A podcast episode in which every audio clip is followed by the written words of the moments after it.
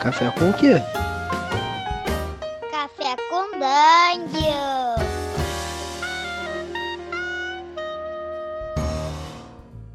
Bom dia, amigos do Regra da Casa. Estamos aqui para mais um Café com Dungeon, na sua manhã com muito RPG. Meu nome é Rafael Balbi e hoje eu não estou tomando cafezinho nenhum, eu estou escrevendo sobre tomar café, porque a gente vai falar de metalinguagem, especificamente metalinguagem na OSR. E para falar disso, estamos aqui com o Tertolione. Fala, cara. Fala, galera, tudo bem? Cara, eu tô bebendo um copinho de Coca-Cola bem geladinho, porque nada como uma Coca-Cola pela manhã. e estamos também com o Carlos, Carlinhos Malvadeza. Fala aí, cara. Bom, fala aí, galera. Eu tô comendo um livro sobre como fazer café. Olha só, é isso aí. então, vamos falar de metagame no, na OSR. Em primeiro lugar, metagame. Rapidamente, o que é metagame aí, o Gus? Cara, eu, o que eu entendo por metagame é o seguinte: é quando você influencia o seu personagem, que, o que você está interpretando num jogo, né? Com o conhecimento que você, é, jogador, possui, ou o contrário, né? Quer dizer, não sei se o contrário é possível, acho que sim, né? O conhecimento que o personagem possu deveria possuir é, passa pro, pro jogador, se é que isso tem como acontecer. Não, não isso sempre tem que acontecer, né? É, de alguma forma isso tem que informar o teu jogo, né? Sim. É, mas enfim, é isso mesmo. É, esse grau que eu não vou dizer se é bem-vindo ou não é ainda, a gente vai investigar justamente sobre isso. Porque há milhões de graus de metajogo, né? Como é que você acha que é um. Você acha que existe metajogo tranquilo? Existe metajogo aceitável? Ou todo metajogo é ruim, Carlos?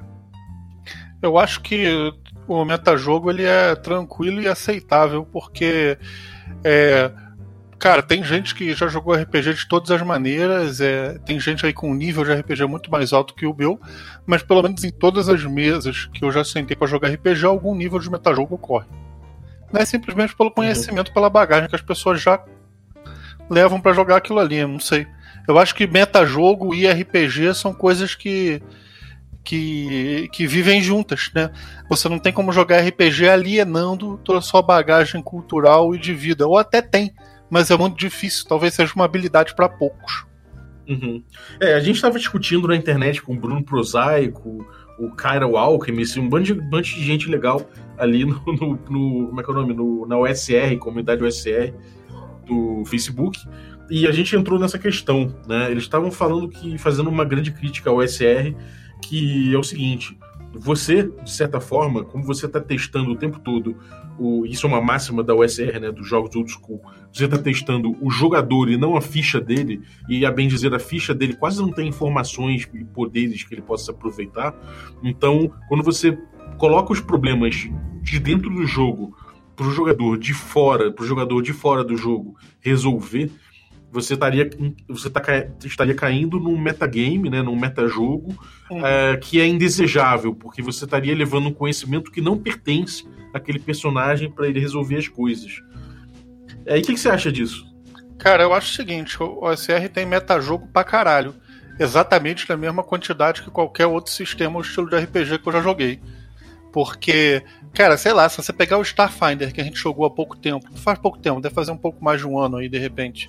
Starfinder é um sistema com parâmetros pra caralho, a ficha tem coisa pra caralho, e mesmo assim, quando a gente está jogando, a gente quer exercer a liberdade de ter uma boa ideia, de botar alguma coisa que já teve bagagem para resolver algum problema, mesmo estando sujeito a ter que fazer a rolagem que está na ficha do, do jogador. E na OSR é a mesma coisa. A diferença é que você faz menos rolagem e você olha menos para a ficha. Mas em nenhum tipo de RPG você aliena a sua bagagem para jogar ele. Pelo menos no que eu tenha visto. É, é, é uma coisa até difícil de fazer. É, tem uma, uma grande questão aí, o Tertulione, que é aquela parada, por exemplo, do cara que é o bárbaro burro com inteligência 5 Sim. e o jogador que está interpretando tá, chega lá e fala, então, eu já vi esse, esse puzzle aqui, eu já vi esse quebra-cabeça e resolve assim. Aí vai lá o bárbaro dele, que é um burraldo, e, e resolve o puzzle. Como é que você encara isso? Cara, eu, eu, vou resumir a resposta em duas palavras. Forrest Gump, cara. Porra. Eita. Se você pegar o Forrest Gump, cara, ele pode ser comparado com, com esse maluco aí, com esse bárbaro. Só que o cara era inteligente, velho. O cara, ele, as pessoas, elas só achavam que ele não era. Entendeu? Então, talvez o número na sua ficha pode parecer que você não é tão inteligente assim. Mas no fundo você é, entendeu? É uma, uma mensagem aí por detrás do que aconteceu. Misterioso. Eu, eu, penso num negócio nesse exemplo aí. Cara, já pensou se, vamos supor, acontece exatamente isso aí que você falou, Balbi. Aí o mestre vira pro cara e fala: Não, você é um bárbaro com inteligência 5, você não pode fazer isso. Que é, cara, parece broxante pra caralho, cara, pra é, mim. Parece, parece mesmo, cara. É terrível. É, mas o que, que você acha, Balbi? Então, eu já vi, eu pensava isso durante muito tempo, eu pensei, até, até, até eu começar a a analisar um pouco mais a fundo o OSR. Mas eu pensava isso, eu ficava meio. Pô, eu falava, não, se eu tenho um Bárbaro Bull, um inteligência 3, porque afinal de contas é o parâmetro, pô. A gente tá falando de parâmetro e o parâmetro ali Sim. é que ele tem inteligência 3. Então eu vou jogar com isso, eu vou interpretar isso, né? Então, pô, eu vou lá e não vou resolver aquele problema ali. No máximo eu vou ficar, chegar perto, coçar a cabeça, apontar, mas não vou resolver porque isso é uma coisa de quem tem inteligência 18 e de repente escolheu ter 18 na ficha de inteligência e merece que, que resolva isso, né? Mas aí eu comecei a pensar a respeito do, da OSR, né? E tem diferenças. Quando a gente fala no D&D quinta edição, a gente está falando de um cara que tem inteligência 3, e inteligência 3 é realmente um cara que, que é muito que tem muito problema.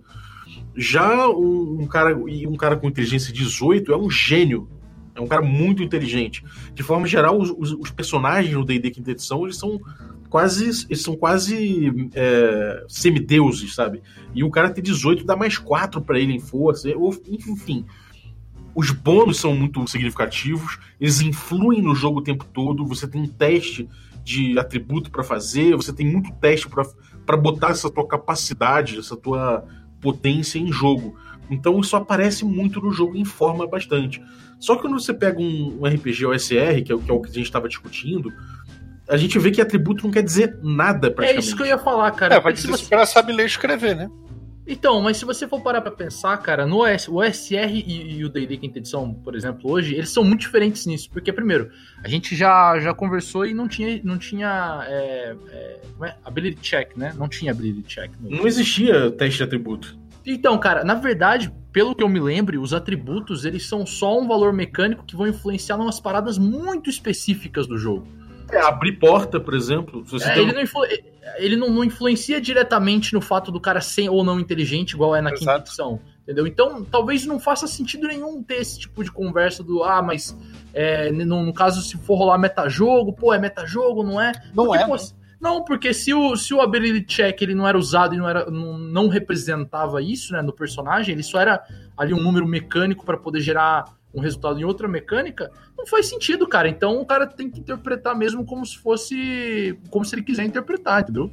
Cara, mas é, esse negócio também tem uma parada que é foda. Por exemplo, inteligência quer dizer, sabe ler e escrever quantos idioma você fala. Beleza. É, mas você desvendar um puzzle Cara, esse negócio do metajogo é foda, né? Porque, porra. Cara, é muito difícil você. Primeiro, é muito difícil uma pessoa jogar um jogo delimitando o universo de conhecimento do personagem dela previamente. Se você não delimitou esse universo de, de, de conhecimento, grande parte das sacadas que você faz, em teoria, mal ou bem, são metajogo, porque são coisas que o jogador conhece sobre aquela situação e que ele está trazendo para dentro do universo fictício. Ou não? Exato. Eu acho que sim. Eu acho que sim. É, e, olha só, tem, tem gente, como, como se fala um exemplo do Forrest Gump, né? Tem gente que realmente tem, tem, pode ter uma inteligência baixa, isso parametrizado, né? Mas você, ainda assim, o cara pode ter, com o tempo, aprendido várias soluções que ele não, nunca pensou por quê, ele nem sabe como funciona, mas ele sabe que funciona, né? Então ele pode chegar lá e fazer aquilo, repetir. Ele fala, bom. É, se você, se você pegar, por exemplo, o Conan, que é uma das maiores literaturas de inspiração pro, D&D antigo, o cara ele não era todo inteligentão. Cara ele era forte, ele era sagaz, mas ele não era inteligentão. E ele resolvia uma porrada de problemas que envolviam esse tipo de coisa, cara. Envolvia inteligência, sacou? Uhum. É, eu, eu acho o seguinte, no D&D clássico e no old school de forma geral, realmente o atributo ele é só um parâmetro para as coisas, mas ele, ele não é lá, ele não é, ele não tem essa amplitude que tem o D&D quinta. Então o cara que tem uma inteligência baixa, Ele não é absolutamente, ele não é um retardado e um cara que tem Exato. inteligência 18, ele não é um, o maior gênio da Terra, entendeu? São, é um cara realmente muito inteligente e um cara que não é muito inteligente. Ainda assim, é aquela coisa que acontece na vida. Você pode ser um cara muito inteligente, que sempre tira notas ótimas, mas não quer dizer que nessa prova de matemática, aquele maluco que costuma ter nota baixa não possa tirar uma nota mais alta que a sua e você tirar uma nota baixa. Isso acontece. Sim. Uhum. Será que inteligência no D&D old school? Pensei nisso agora. Pode ser que eu esteja falando merda porque não, não deu tempo de maturar a ideia, mas para mim remete mais a um cara erudito. Ele sabe escrever, ele fala mais língua. Não necessariamente o cara que vai ter a sacada de como abrir uma porta, sei lá, fechada por algum mecanismo Y. Uhum. É, então, é, o, o, jogo é informado por isso muito pouco, né, em termos de mecânica. Em termos de parâmetro, ele fala que inteligência é um pouco mais amplo do que isso, não é só erudição. É, é um pouco mais de capacidade mental, de se lembrar das coisas. Então é um pouco mais amplo. Mas ainda assim, você no você tem essa coisa. Já que você não, já que os teus dados, o, o, seu atributo não influencia tanto mecanicamente no jogo e você não tem nem testes para fazer, o problema ele vem pro jogador sim. Então, existe um nível, uma leniência muito grande em relação ao que é o metajogo desejável e, e dentro do, do old school e o que é prejudicial. Talvez no D&D quinta edição, se eu resolver alguma coisa como, como um, um bárbaro burro, eu possa estar tá entrando já numa seara de, de metajogo indesejável. Mas a partir do momento que eu estou no old school, isso não existe. Então, de certa forma, o metajogo existe quando a gente começa a parametrizar muito as coisas. É, então... É, cara, mas. Eu entendo, mas, por exemplo, no DD novo, se você acha que isso é indesejável e você tem um grupo de bárbaros, ninguém pode resolver problema, né? Provavelmente bárbaros com baixa inteligência. Tudo bem, no, é. no, esquema que tem um grupo homogêneo, eu até entendo. O bárbaro vai ficar quieto porque o mago tem inteligência alta, ele vai deixar o mago fazer os cheques e o mago brilhar. Ali é a vez do mago. Mas no contexto geral, cara, mesmo assim eu não consigo assimilar tão bem que isso seja contraproducente pro jogo. É, o que acontece é que você vai pedir rolagem, né? E aí, estatisticamente falando, o Bárbaro vai ter capacidade de resolver aquela coisa, se ele com inteligência mal, né? pequena, ele vai ter pouco menos ali de chance do que o, o, mago que tem, sei lá, que tem de repente um skill e tem o atributo alto, entendeu? Então deu Exatamente. mais 12 e o bárbaro burro soma mais 3. É, vai acabar que o próprio grupo vai escolher que o mago resolva, né?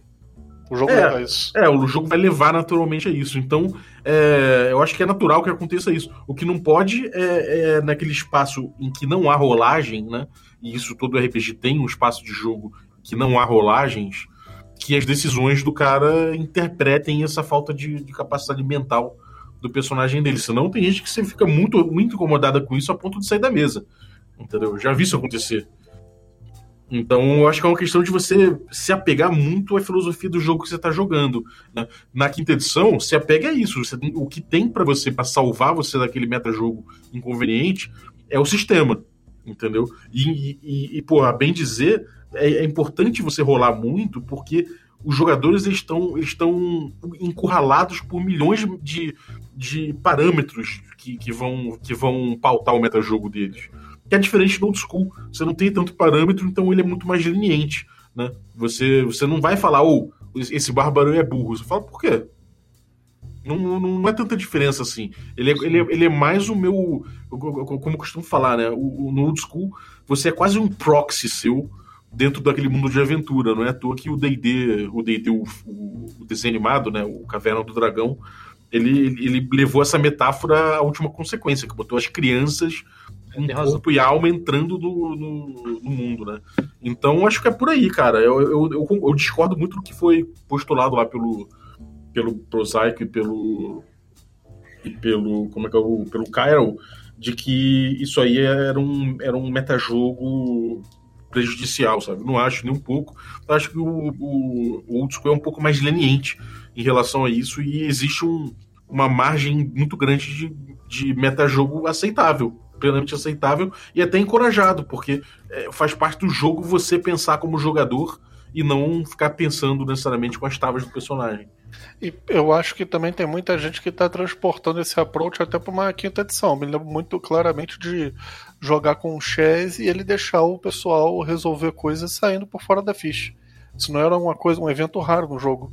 Era um, uhum. pelo menos um método que eu, que eu vi ele fazendo algumas vezes. Eu acho que há, há talvez um resgate desse tipo de jogabilidade. Não sei. É, eu cheguei a falar isso com ele é, é, pós-sessão, a gente, você debateu também.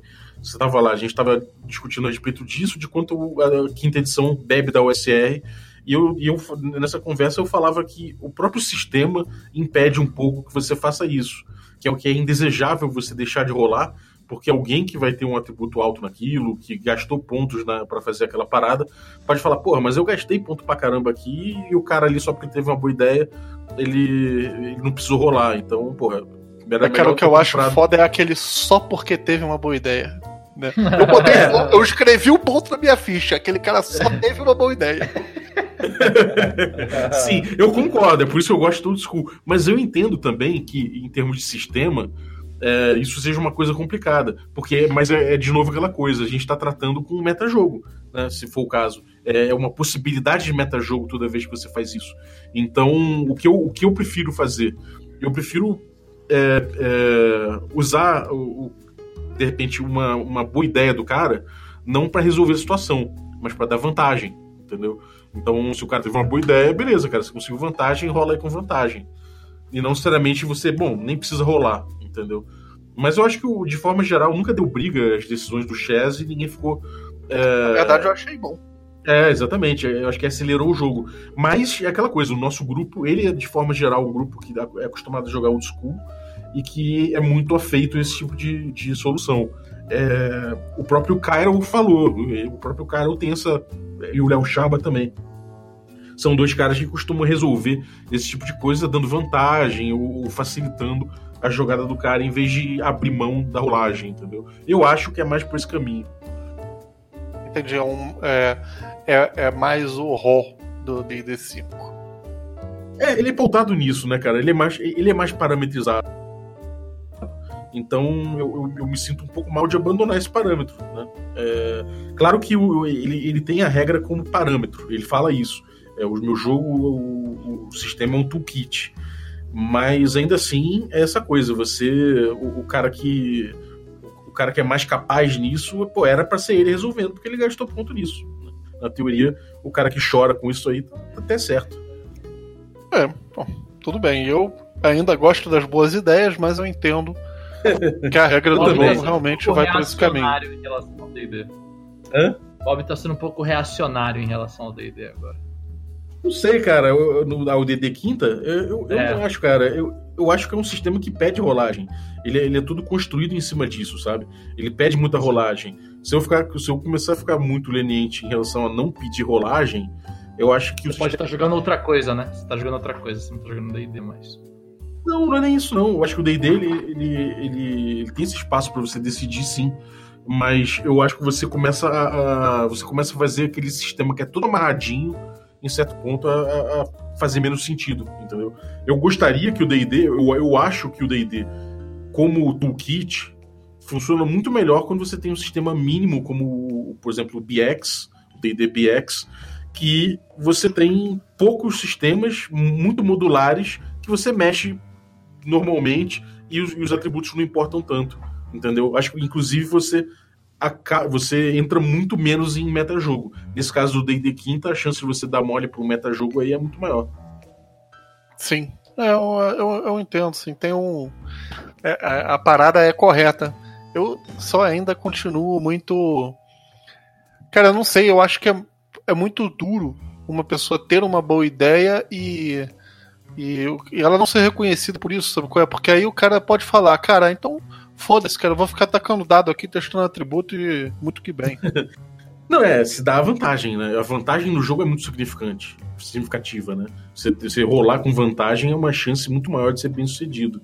Então, acho que é um prêmio, sabe? Você, você ia rolar na seca um D20 para tentar tirar aquilo lá. Agora você tem duas chances de, de resolver isso, né? Uhum. Eu acho que eu acho que vale. Mas é isso aí, alguém, cara, é, alguém discorda dessa coisa do, do meta-jogo do old school aí? Não, Ou ficamos cara. todos ficamos todos do mesmo lado, né? Não, mas eu, eu vou fazer o seguinte, eu quero deixar aqui então agora um convite para réplica desse pessoal aí, se eles quiserem vir aqui para poder debater isso ao vivo. Tá aberto aí, eu, eu acho que a gente pode receber eles, né, Bob? Ao vivo? Vocês vão streamar essa porra e os caralho? Cacete. É ao vivo. ao vivo, ao, vi, ao vivo morto, né? Ao vivo no podcast. Não, a gente abre, a gente abre o Twitch lá, abre não, sacanagem. Pra galera poder balizar, pra, galera, pra galera falar. Tá certo, tá errado. Vou dar razão pro palestrinha. É isso aí. Maneiro, não, mas vamos convidar mesmo, acho que é uma boa. Não, claro, tem que ter o direito de se manifestar. Sim, até porque a gente tá citando eles, até o Chess também, que entrou nessa dança aí. Acho que Não, se o Chess achar que eu falei alguma besteira do, do que ele fez, pode ficar livre aí pra, pra comentar, Chess. Eu só citei que eu achei um bom exemplo na minha cabeça. Sim, sim. É, não, a mesma coisa, tem tudo. Se quiserem participar, estão mais de convidados, até porque todo mundo já participou aqui do, do podcast mais de uma vez. Então, Casa da mãe Joana aqui, cara. Recebe todo mundo, cara. Coração de mãe aqui. Isso aí. Carlito, algum recadinho? É, cara, meu recado é o seguinte: se você tá ouvindo isso e discorda de alguém, pode ir no, na toda primeira terça-feira aqui do mês no, no NBA, no Bar do Urso, em Pinheiros, São Paulo. Nós estaremos lá mais ou menos umas 9 horas da noite, tomando uma cervejinha, falando de RPG. Se você discorda do que eu falei, meu irmão, já chega lá, prancha um soco na minha cara e vai embora. Sabe qual é? Já, já resolve suas diferenças comigo de uma vez e a gente fica na boa. E você, Gus, algum recadinho aí?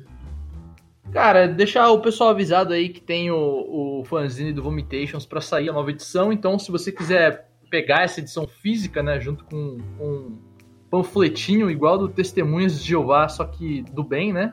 Você vai lá e participa do apoia.se barra Vomitations. E aí você recebe o seu fanzine com um frete já incluso já. Oh, maravilha. E, bom, cara, só reforçar aí o convite pro NBA que o Carlitos fez. É, é no Bar do Urso, ali perto da, da estação Fradique Coutinho. Então, toda primeira terça-feira do mês, só pintar.